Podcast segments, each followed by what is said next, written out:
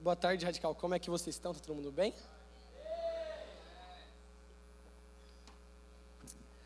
É, acho que todo mundo prestou atenção no louvor, né?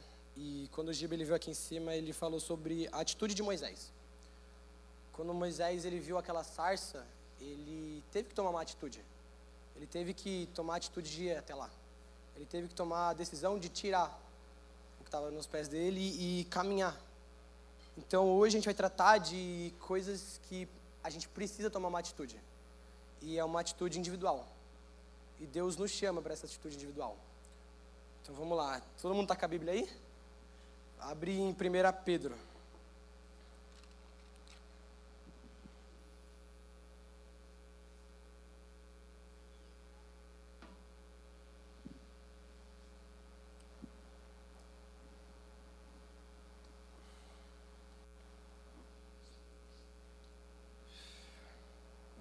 Primeira Pedro 1, 13. Quem for achando, fala amém aí. Essa rapaziada tá boa, aí sim, velho. Então vamos lá. É... Esperando o pai. Depois de Tiago, pai. Está com a do radical? É o 833.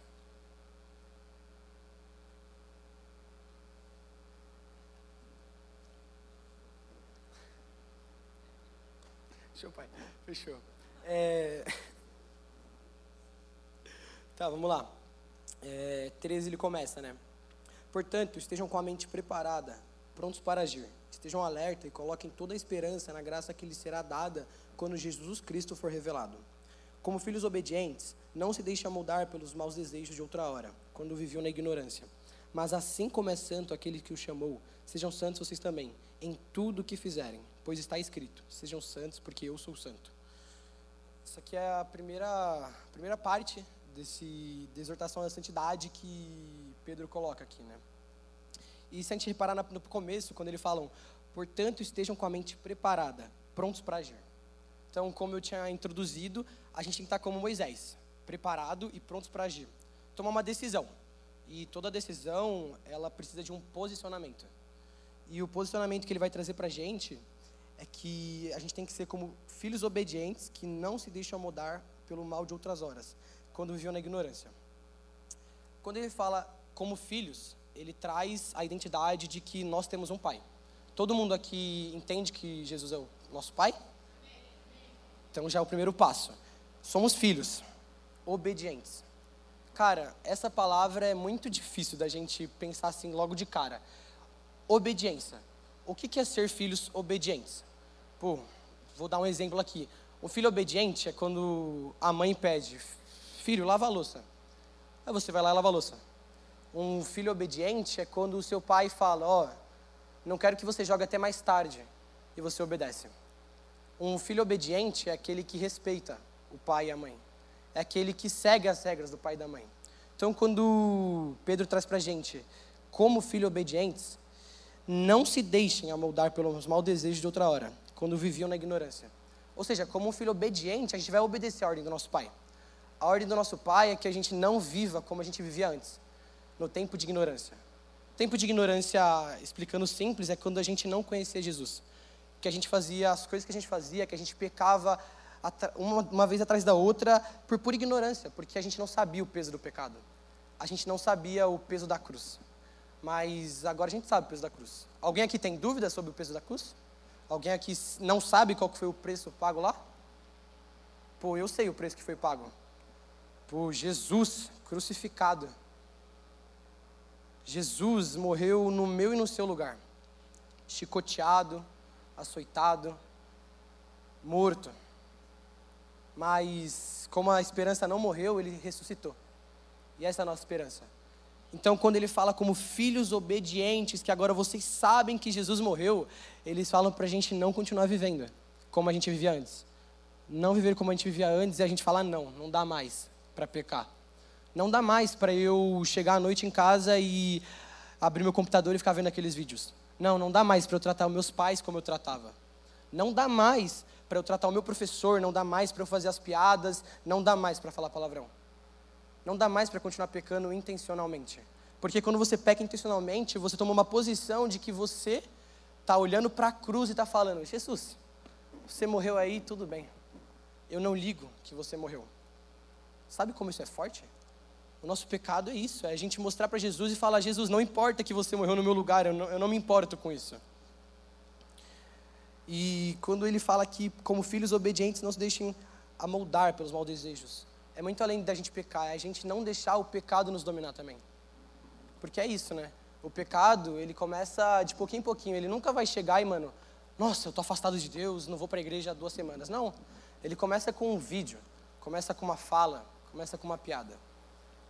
Mas amanhã, pô, você já está há três semanas sem vir no radical, você está há um mês sem fazer o devocional. Então, quando ele fala para a gente tomar cuidado, não se deixe amoldar, é que o pouquinho que a gente deixa, ele toma mais espaço. Tem uma, uma história que uma vez eu escutei, eu acho que foi na minha aula da IBR, não lembro agora, mas que vai falar sobre um cara que estava viajando com um camelo. E aí ele para para fazer, ele para na barraca dele lá, e aí tá frio. E o camelo dele põe a cabeça para dentro da barraca. E aí ele acorda e dá logo uma bicuda, né? Fala, mano, sai daqui, velho. Você é um animal, você fica fora, sou eu que fico aqui. E aí, beleza, o camelo fica para fora. Aí na outra vez, no outro dia, tá frio também e o camelo entra com a cabeça. Só que aí na hora que ele vai dar a bicuda, o camelo fala, por que, que você vai me bater? Figurativo, tá, rapaziada? Animal não fala. Mas o camelo fala para ele, por que, que você vai me bater? Eu só tô com frio. E aí ele fala, não, tudo bem, pode ficar aqui. E aí no outro dia o camelo já está com as duas patas para dentro. E aí ele falou, mas não era só a cabeça? E o camelo fala, mas está muito frio. E aí vocês já entenderam, no terceiro dia ele já está com o corpo inteiro lá dentro. E o cara fala, mas não era só a cabeça? Aí ele fala, mas eu estou com muito frio. Só que o problema não é só no terceiro dia, o problema é que chega no quarto dia e ele está fora da barraca. E o camelo está lá dentro. A gente pode associar isso simples como se fosse o nosso coração. E não tem como coabitar Jesus e as trevas. Não tem como ficar uma pessoa e um camelo dentro de uma barraca. E a gente está deixando aquele camelo entrar de pouquinho em pouquinho, a gente está deixando o pecado entrar de pouquinho em pouquinho, ou a gente está falando, não, você ficar aí fora e aqui dentro sou só eu. Aqui dentro é só Jesus. Aqui dentro é só santidade. Aqui não entra pecado. Aí por quê? Mas por que isso? Nossa, Leone, por que, que você vai falar sobre santidade? Por que, que agora, como filhos obedientes, não vamos se amoldar? Porque mais para frente ele vai falar, mas assim como é santo aqueles que o chamou. Ou seja, quem nos chamou? Quem nos chamou para mudar? Quem nos chamou para sair das trevas? Quem nos tirou dos mortos? Jesus.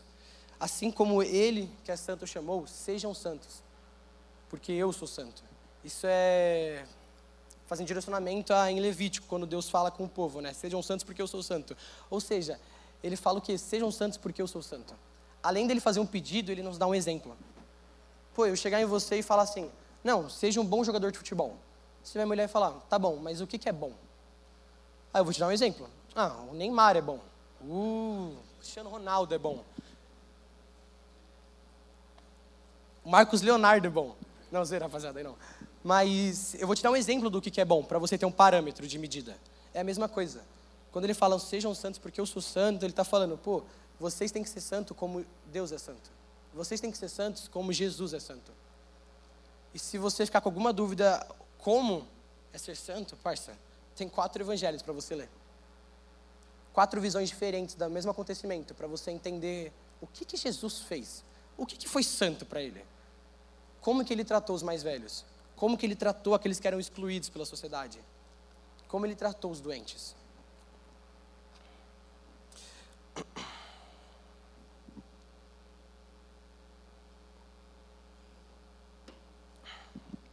Acho que só um copo não vai dar, mas tá bom. Agora vamos falar o que, que é santo.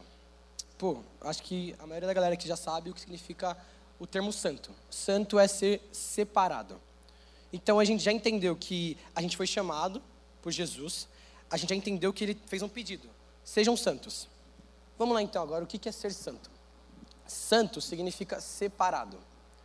Tá, Leone, eu vou ser separado do quê? Eu já estou aqui no culto, já não estou na festa, eu já estou separado. Eu, quando o amigo tem um churrasco de domingo, eu venho para o culto, eu já estou separado. Mas não é só sobre isso. O separado também é sobre as suas atitudes. Separado também é sobre como você vai estar no meio do rolê e como você vai tratar aquele rolê. Separado é quando você está no meio dos seus amigos e todo mundo está falando palavrão e você não está falando palavrão. você está sendo separado deles. Só que eu sinto lhe informar, porque ser separado não é fácil. E ser separado não é de graça. Tem um preço. Ser separado é muito difícil. É muito difícil você chegar quando está todos os seus amigos fazendo uma piada, quando está todos os seus amigos vendo um vídeo e você olhar e falar, cara, eu sou santo. Eu, eu, eu escolhi ser santo. Eu não vejo aquilo. É muito difícil. Mas isso é o posicionamento. Isso é o prontos para agir. Quando a gente tiver vontade de estar com aqueles amigos, quando a gente tiver vontade de mentir, de falar palavrão, de tratar os nossos professores de qualquer jeito, a gente fala, não, mas eu decidi ser santo. Mas eu escolhi. Por isso que é o posicionamento, pronto para agir tem que ser uma escolha. Agora, de volta para a Bíblia, vamos para a segunda parte. Uma vez que vocês chamam Pai, aquele que julga imparcialmente as obras de cada um, portem-se com temor durante a jornada terrena de vocês. Vamos só ler isso por enquanto. Uma vez que vocês chamam Pai, aquele que julga imparcialmente as obras de cada um, portem-se com temor durante a jornada terrena de vocês. Quando a gente chama alguém de Pai, a gente fala que aquela pessoa tem uma autoridade sobre a gente. Que aquela pessoa, ela coloca regras sobre a gente. Pô, qual que são as regras que Jesus coloca? A gente pode ver os dez mandamentos. A gente pode ver em Timóteo, quando Paulo está falando para Timóteo sobre como você trata as viúvas. A gente pode ver como Jesus tratou. Então, quando ele fala como pai, é para a gente fazer aquilo que nosso pai pede. Mas só ler isso e falar, não, tá bom, é os dez mandamentos e é o que Jesus fez. É muito superficial. Sabe, eu, eu quero que você pense agora. Eu quero que você coloque a Bíblia de lado coloca o celular de lado e pensa agora. Não precisa fechar o olho. Se quiser fechar o olho, fecha. Mas o que, que Deus tem pedido para você, para você abrir mão para ser santo? O que Deus tem pedido para você colocar de lado porque Ele pediu? Às vezes Ele não vai explicar. Às vezes Ele não vai falar, tipo, não, aqueles seus amigos, eles falam muito palavrão. Não, às vezes Ele vai falar, não anda mais com aquela galera. Às vezes Ele vai falar assim, não joga mais aquele jogo. Ou Ele vai falar, não vai mais naquele rolê. Mas Ele não vai explicar. Só que como filho obediente, você vai falar, tá bom, pai. Como filho obediente, você não vai, não, mas por quê? Não, mas eu, eu gosto, não, mas eu quero, não, mas eu preciso, não, mas é muito importante. Você vai olhar e vai falar, tá bom, pai. Eu entendo que o Senhor quer sempre o meu melhor. Mesmo que não pareça. Mesmo que tudo que eu olhe em volta seja como se fosse uma proibição, um castigo. Mas eu entendo que o Senhor quer o meu bem. E aí, continuando aqui, ele fala: Pois vocês sabem que não foi por meio de coisas perecíveis, como prata ou ouro, que vocês foram redimidos, da sua maneira vazia de viver, transmitida por seus antepassados. Aqui ele faz referência, quando Pedro está escrevendo, ele fala para não ter um consenso, mas ser entre judeus e gentios. Ou seja, aquela galera que não era, que não era judeu, eles tinham os deuses pagãos. E aquela galera que era judeu, eles queimavam um cordeiro pra, em sacrifício para ser perdoado os pecados. Né? A gente pode ver isso muito em Levítico e Números. Quando separa o sacerdote, vai lá e queima em prol do pecado de todo o povo. Então, quando ele fala aqui que o que nos salvou não é como aquilo que os nossos antepassados colocavam. Ou seja, o que nos libertou do pecado não é uma coisa que acaba, não é uma coisa que é um ciclo, que a gente tem que fazer todas as vezes em Romanos, Paulo vai dizer que quando Jesus morre na cruz, ele nos justifica dos nossos pecados. Cara, justificação não é aquilo que a gente entende como explicação.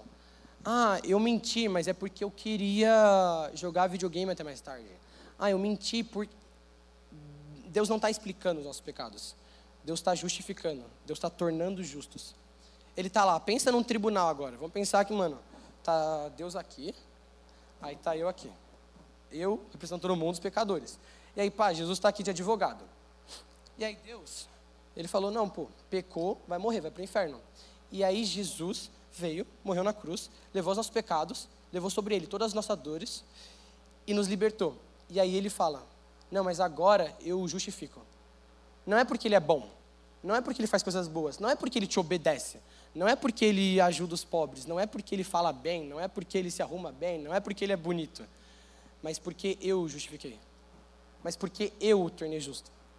Sabe, é muito legal a gente olhar aqui e ver que o cuidado de Deus está até nos mínimos detalhes.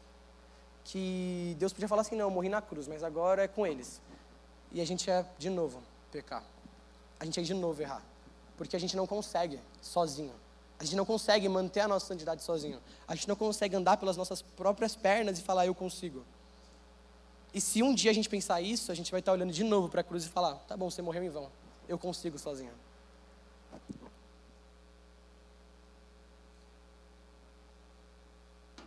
O papo de que tá mó sede aqui em cima, velho. Ó, mas agora no versículo 19 ele vai falar: Mas pelo precioso sangue de Cristo, como de um cordeiro sem mancha sem defeito, conhecido antes da criação do mundo,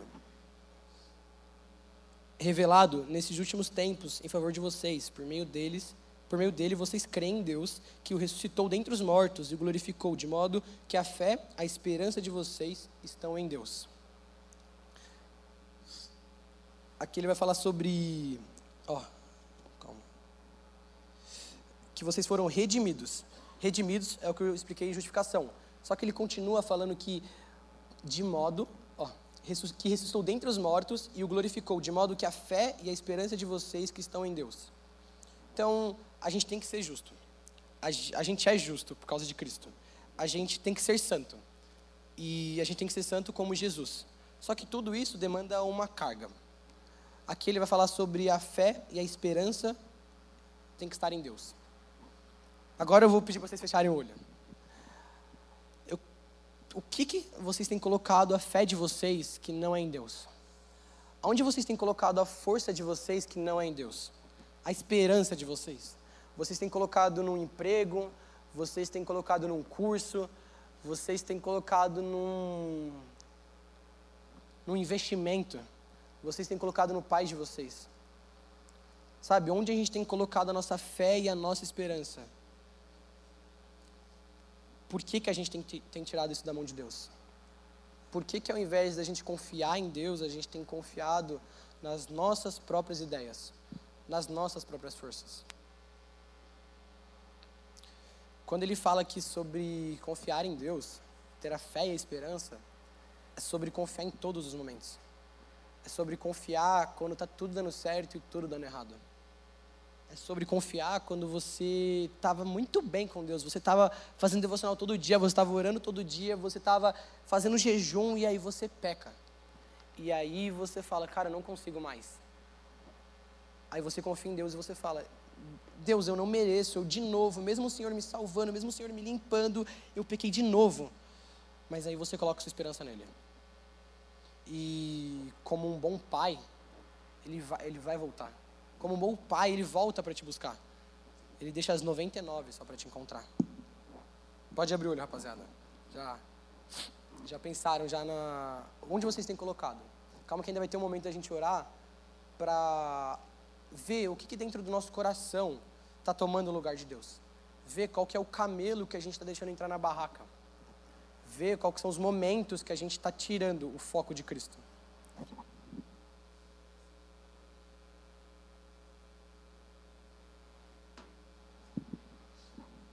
Agora é o versículo 22. Agora que vocês purificaram a sua vida pela obediência à verdade, visando ao amor fraternal e sincero, amem sinceramente uns aos outros de todo o coração. Agora que vocês purificaram a sua vida pela obediência. Quando eu comecei, eu falei sobre obediência. O texto já falou sobre obediência três vezes, ou duas. Como filhos obedientes, não se deixem amoldar pelo mal. Agora que vocês purificaram a sua vida pela obediência, a verdade. Ou seja, qual que é o princípio para a gente não pecar? Qual que é o princípio para a gente não fazer as coisas que a gente quer? Qual que é o princípio para a gente olhar para o mundo, para a nossa vontade e falar não? Não é a nossa força é a obediência a Cristo. É a obediência e você olhar e falar: Deus, eu gosto muito, mas por obediência a você eu não vou fazer. Deus, eu quero muito, mas por obediência a você eu não vou fazer. Então, como filhos obedientes, a gente não se amolda ao padrão. A gente não se amolda ao mal que a gente fazia antes. E ele continua: Vocês purificaram sua vida pela obediência à verdade, visando ao amor fraternal sincero amem sinceramente uns aos outros de todo o coração. Então ele fala: depois que vocês foram obedientes e entenderam que não tem como mais viver pecando, não tem como mais você vir aqui no sábado e falar: Não, Jesus, eu te entrego a minha vida, toma o controle, na segunda você pegar de volta. Não tem como você vir aqui e chorar e falar: Não, agora está nas suas mãos, Deus, agora eu mudei, agora não, eu não vou fazer aquilo de novo, e na segunda você fazer de novo. Sabe, não tem como você querer ser santo e continuar com a mesma hipocrisia. Sabe, não tem como, não tem como você querer falar, Deus, eu te amo, e na segunda-feira você está amando a pornografia. Não tem como você falar, Deus, eu te amo, e na segunda-feira você está beijando uma mina. Na segunda-feira você está desrespeitando seus pais. Não tem como você falar, Jesus, eu te amo, mas segunda e sexta, a sexta você trai ele todos os dias. Isso é amor? Desculpa, mas eu não quero ser amado assim. E eu tenho certeza que Jesus não nos ama assim. Tem um, um exemplo, uma história, um, uma ideia para vocês pensarem. Jesus é o noivo que está no altar esperando a sua noiva. E a noiva é nós, a igreja. E a gente está sempre traindo Jesus, sempre traindo. Viu? Fiz vocês irem para prestarem atenção. A gente está sempre traindo Jesus, mas Jesus continua no altar esperando. Jesus continua lá falando: não, ela vai vir, ela vai vir, ela vai vir. Sabe, Jesus, ele é o mesmo ontem, hoje e amanhã. Jesus, ele era o mesmo quando você estava chorando no sábado e quando você estava pecando na segunda-feira. Jesus era o mesmo quando você estava no acampamento passado e quando você vai estar nesse acampamento. Jesus é o mesmo, mas quem mudou foi a gente. Jesus estava no mesmo lugar. Jesus estava lá, filho, você consegue, mas você parou de olhar para ele. É, é, muito legal, porque eu já ouvi várias frases de pessoas quando estavam num momento ruim falar assim, cara, Jesus Jesus parece que se distanciou de mim. Mas não foi Jesus, foi você. Sabe? Eu fiz esse exemplo no Intertinho, vou fazer aqui de novo. Ó. Pensa que Deus está aqui. E eu estou aqui. Deus continua no mesmo lugar, só que eu estou me distanciando. Porque eu estou deixando o pecado entrar. Eu estou deixando o pecado dividir. Eu estou deixando o pecado tomar controle sobre a minha vida e não Jesus.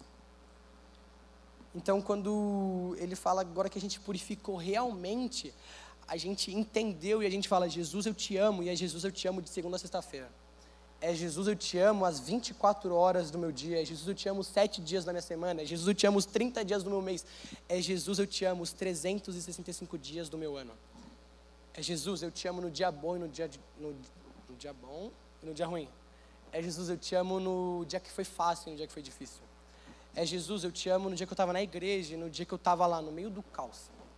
No meio do caos na minha escola, no meio do caos na minha casa. Quando estava tudo, tudo, tudo dando errado, tudo me levava a pecar. Mas eu te amei e eu te amo. Esse é, é isso que Jesus nos pede. A santidade, ela, ela precisa da obediência. A obediência precisa da sinceridade. Temos que ser sinceros com Deus. Falar, Deus, eu quero ser obediente. Deus, eu quero te seguir. Deus, eu quero ser santo, mas Deus, isso aqui está me impedindo. Você nunca vai conseguir seguir Jesus se você continuar guardando na sua mala aquele pecado. Não tem como a gente continuar guardando nossos pecados de estimação. Não tem como a gente falar, entregar tudo para Deus menos aquele pecado. Eu falo aquele pecado, mas você sabe qual é o nome dele. Você sabe se é mentira, se é o palavrão, se é a pornografia. Você sabe qual é o pecado. E é isso que Jesus está pedindo. Para quando a gente tiver falar, Jesus, eu estou aqui, a gente vai falar, Jesus, eu estou aqui, eu te entrego todas as minhas dores, todos os meus pecados. Tudo aquilo que me traz angústia, eu te entrego. E aí ele continua, visando o amor fraternal, vocês foram regenerados, não de uma semente perecível, mas imperecível, por meio da palavra de Deus, que é viva e permanente. Ou seja, muito, muito além da gente pensar que a gente foi apenas, apenas regenerados por Cristo. Isso não é menos. Mas vamos pensar que, beleza, Jesus regenerou a gente. Mas além disso, Jesus ainda disse que aquilo que nos ensinaria a andar nos passos de Jesus, aquilo que nos guiaria por onde ir, cara, é vivo, é eterno. Tá ligado que é um bagulho que foi, mano, escrito há mais de dois mil anos atrás. E você lê e você fala, mano, eu tava precisando disso hoje. você pegar a Bíblia e, mano, você abrir e falar, pô, vou abrir no versículo. Nossa, era o que eu precisava. Tá ligado como isso é louco? Tá ligado como você pensar que, tipo, mano, o cara morreu há dois mil anos. Mas aí ele falou que quando ele subisse ao céu, ele ia deixar o espírito dele. O espírito dele está em mim, até hoje. Aquilo que nos ajudaria a caminhar igual Jesus é eterno. Aquilo é permanente, é vivo. Está conosco todos os dias. E aí ele encerra né, com um poema, uma poesia. É, pois toda a humanidade é como relva, e toda a sua glória é como a flor da relva. A relva murcha e, a, e cai a sua flor, mas a palavra do Senhor permanece para sempre.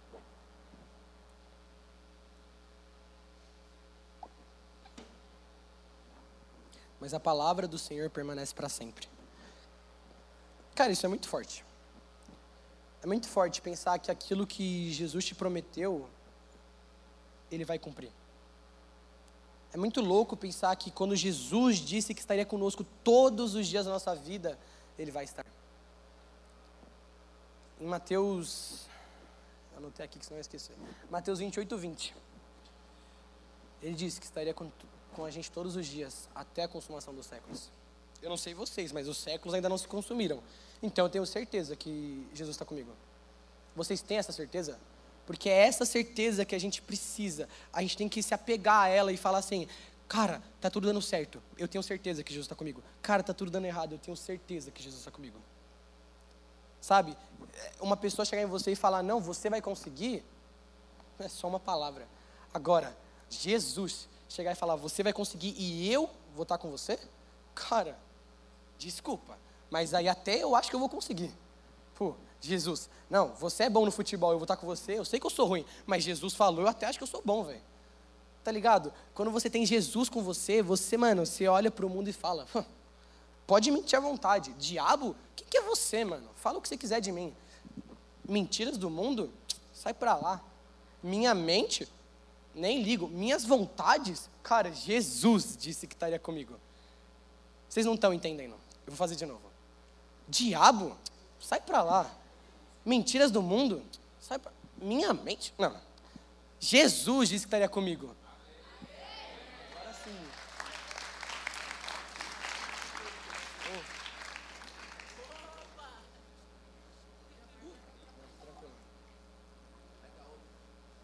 Mergulhados, rapaziada, tá suave. Agora vocês entenderam. Olha o poder que tem isso. Olha o poder que é você poder chegar, mano, naquele, naquele dia horrível e você poder falar assim: está escrito que Jesus estaria comigo todos os dias até a consumação do século. Não sou eu que estou falando. Não foi apenas Mateus que escreveu porque ele teve, nossa, uma miragem. Não, um sonho. Não, cara. Jesus disse que estaria com a gente todos os dias é essa certeza. Jesus está com você hoje. E Jesus vai estar com você quando tudo estiver dando errado. Mas aí isso vai levar àquela escolha, né? Obedecer. E é muito legal, porque quando você obedece, por exemplo, quando eu obedeço meu pai, meu pai, ele, não, você está fazendo certo, filho. E aí é muito, eu sei lá, acho que meu pai ele é maluco, mas faz sentido para mim. Eu obedeço meu pai, e aí ele começa a contar histórias de quando ele o pai dele pedia para ele fazer aquelas coisas e ele não fazia ou ele fazia. Ou seja, o obedecer meu pai gera intimidade com meu pai. Eu obedeço meu pai e eu estou gerando intimidade. Então, quando meu pai fala assim, filho, pega, pega aquela chave de rosca para mim lá. Aí eu vou lá e pego. Aí ele fala, ó, oh, vem aqui, eu vou te ensinar como faz no carro. Aí eu começo a ficar aquele tempo com meu pai e eu começo a ter intimidade com meu pai. E aí, quando eu começo a ter intimidade com meu pai, eu começo a conhecer o meu pai. Então, quando a gente tem aquele pensamento, né, mano? Nossa, quem que é Deus? Deus, será que Deus é aquela luz lá no fim do túnel? Deus, será que é aquela, aquele arrepio? Deus, será que é aquele calorzinho que eu sinto no culto? Não, mano. Deus é muito mais do que um, uma sensação. Deus é muito mais do que um sentimento. Deus é uma pessoa, pô.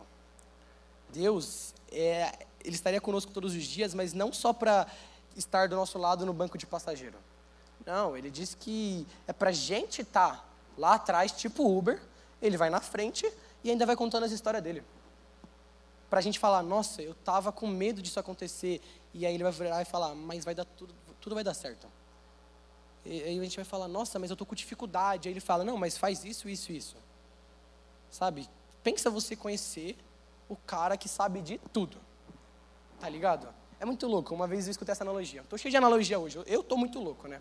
Mas é muito da hora, porque a analogia que o cara faz é tipo assim: pensa você. Mano, eu acho que foi o Giba que fez essa analogia, não lembro agora. Mas é boa. Pensa você, tipo assim: você está competindo com uma pessoa. E aí vocês estão competindo numa prova. Tipo, prova de matemática. E aí quem for melhor ganha. Pensa você, mano. Ter o cara do seu lado, o cara é o mestre da matemática. O cara sabe tudo de matemática. O cara, mano, tipo assim, papo que ele inventou a matemática. Então ele, mano, ele é melhor que todo mundo. E aí você, pô, você, você, você olha para ele e fala assim: Não, você é o mestre? Beleza, fazer minha prova aqui, valeu, pai. E aí você faz sua prova e você não ganha. Tá ligado? É a mesma coisa na nossa vida, velho. A gente tá lá nas nossas batalhas, nossas lutas, a gente olha pro lado e a gente vê o cara, mano, que sabe de tudo. O cara sabe por onde a gente tem que andar. Ele sabe, mano, o caminho que a gente tem que fazer, o que, que a gente tem que falar, e a gente olhar para ele e falar: Não, valeu, pai. Eu fazer pela minha própria força. Não, eu consigo. Aí ele vai estar tá lá: Não, mas você tem que fazer isso, isso, isso. E você fala: Não, mas eu consigo. Tá vendo como isso é. Como que eu... Não tem nem como descrever, né? É muito burro, velho. Não tem como descrever tanta, tanta burrice acumulada assim, ó, no, no cérebro. Na verdade, tem, velho. Senão a gente não estaria aqui, né? Pô, era só não comer do fruto. Tá ligado? Era só a gente falar, Deus, eu te aceito no sábado e na segunda. Mas eu peco. Mas eu escolho pecar. Cara, eu sou muito burro. Tá vendo? Quando a gente aceita que a gente não consegue sem Deus, quando a gente aceita que a gente é muito burro. A gente é muito bonito? Pô, algumas pessoas, mas também. Mas mesmo sendo muito bonito, mesmo sendo, pá, não, desenrolado, você é pro inferno, irmão. Porque você é muito burro. Você olha para o pecado e você olha para Deus. E você fala, ah, que é mais da hora. Você está olhando o bagulho brilhando do seu lado, a sarça pegando fogo, abrindo o mar, aí você olha o mano lá. Nossa, mano, aquela mina é bonita, né? Você está olhando aqui o bagulho derrubando gigante, aí você olha para. Nossa, mano, que da hora. O bagulho tá pegando fogo. Tá pegando fogo, mano, não tá consumindo. O mar tá abrindo. Parça, não é Fortnite o mar tá abrindo. Tá pegando fogo, mano. Tem gente subindo de carruagem pro... Carruagem não, desculpa. Carruagem atrapalhou. Mas tem gente indo pro céu. E não é porque o cara morreu e tomou 200 de espaço. Não, mano. O cara tá indo pro céu arrebatado, parça. Tá ligado? Quando a gente olha para isso e a gente prefere aquilo, isso é muita burrice. Então, quando a gente entender que quando a gente olhar para aquilo e olhar para isso, a gente tem que ajoelhar e falar: Deus, eu não consigo escolher. Escolhe por mim. Deus, eu não consigo sozinho. Deus, eu preciso de você. Aí a gente vai realmente entender o que é viver em santidade. A gente vai realmente ser um filho obediente. Quando a gente tiver dificuldades, a gente vai falar: Deus, eu não consigo, vem comigo. E aí, a gente vai ser o quê? Santo, regenerado, filho, obediente. Isso é louco, velho. Como que a gente pode olhar para isso e ainda preferir aquilo, né? É muita loucura a gente olhar assim de cima e falar: não, mas como que aquele cara peca? E pensar que era a gente pecando. Como a gente consegue olhar para aquele cara e falar: nossa, ele está todo errado e aí a gente errando? Tá ligado? Porque se não fosse Deus, onde estaríamos nós? Se não fosse o amor de Deus, onde a gente estaria? Já pararam para analisar isso? Cara, eu tenho certeza que se Deus não tivesse me chamado para perto, eu não estaria aqui hoje. Se Deus não tivesse me dado dons, eu não estaria aqui em cima hoje. Se Deus não tivesse me dado inteligência, eu não teria nem passado de ano, velho. Porque eu não consigo nada, velho. Sempre quando eu tenho uma escolha boa e ruim, eu escolho ruim. Sempre quando eu posso ir pelo caminho mais fácil o caminho mais difícil, mas o caminho mais difícil me leva a um, um, um bom objetivo, o caminho mais difícil me disciplina, eu sempre escolho o mais fácil. Quando eu olho para a porta estreita e para a porta larga, eu sempre escolho a porta larga. Sabe? Quando a gente entender que eu não consigo, Deus consegue. parece meio repetitivo, mas é que é para você entender. A repetição vira hábito. Tá ligado? Quanto mais eu repito, tem um estudo né, que fala 21 vezes, 21 vezes que eu repeti, aquilo se torna um hábito. Então agora você vai repetir na sua cabeça, ó. Eu não consigo sozinho. Eu não consigo sozinho. Eu não consigo sozinho. Eu não consigo sozinho. Porque você tem que repetir tantas vezes até você entender que você não consegue sozinho. Que Deus consegue pela gente. E agora, para finalizar, eu queria que todo mundo fechasse o olho para a gente entrar no momento de oração. E eu queria fazer uns pedidos para os líderes ficarem de olho, mas que você que hoje enxerga no seu coração que a sua fé, a sua esperança não estão, não estão em Cristo, eu queria que você levantasse a mão. Você que enxerga hoje que você, entre o lado bom e o lado ruim, você tem escolhido por si próprio você entre Deus e o pecado, você tem escolhido o pecado todos os dias, eu queria que você levantasse a mão. Você que entende que você não consegue sozinho, eu queria que você levantasse a mão. Porque além de Deus estar com a gente, Ele também colocou pessoas no nosso caminho para estar com a gente. Agora é, é de coração, é sincero. Eu preciso de ajuda. E aí você levanta a mão.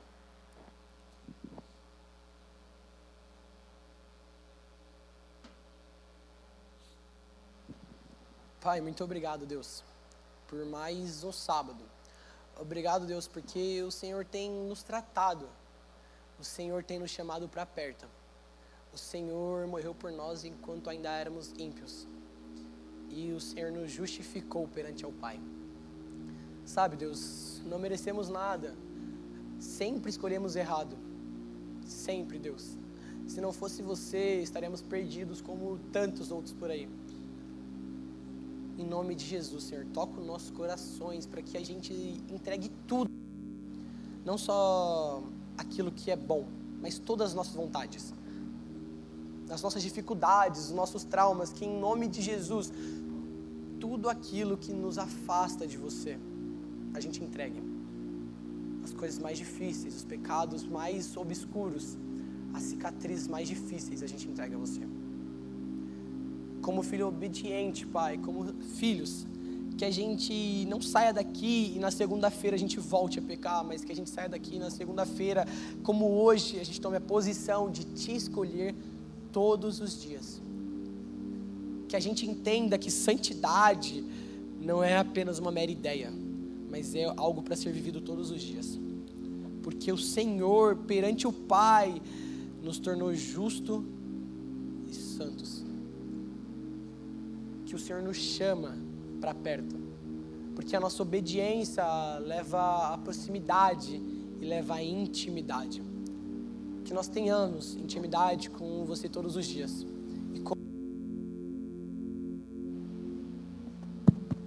Quando vier a tempestade, quando vier o momento difícil, a gente lembre que o Senhor prometeu que estaria conosco todos os dias da nossa vida até a consumação dos séculos.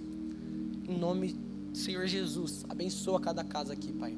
Que cada radical seja a luz por onde eles foram, que eles levem a santidade, que eles preguem todo o tempo, e se necessário, eles usem palavras, que as atitudes deles brilhem mais.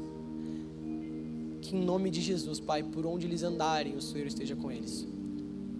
Que não seja apenas um momento de falar eu te amo, mas que seja todos os dias um posicionamento de falar eu te amo. Em nome de Jesus, Senhor. Obrigado porque o Senhor tem feito nas nossas vidas. Obrigado porque não estamos aqui por acaso. Hoje não foi um sábado por acaso. O Senhor queria que estivéssemos aqui para escutar isso, Pai. Porque o Senhor nos quer mais perto. O Senhor quer nos limpar. O Senhor quer nos tirar da lama e na intimidade, no relacionamento, tirar a lama da gente. Que em nome de Jesus, em nenhum momento a gente deixe o camelo entrar, mas que a gente sempre deixe ele para fora, entendendo que no nosso coração e na nossa vida você é o centro. É isso que eu te peço, Pai. Toda honra e toda glória somente a Ti. Em nome de Jesus. Amém.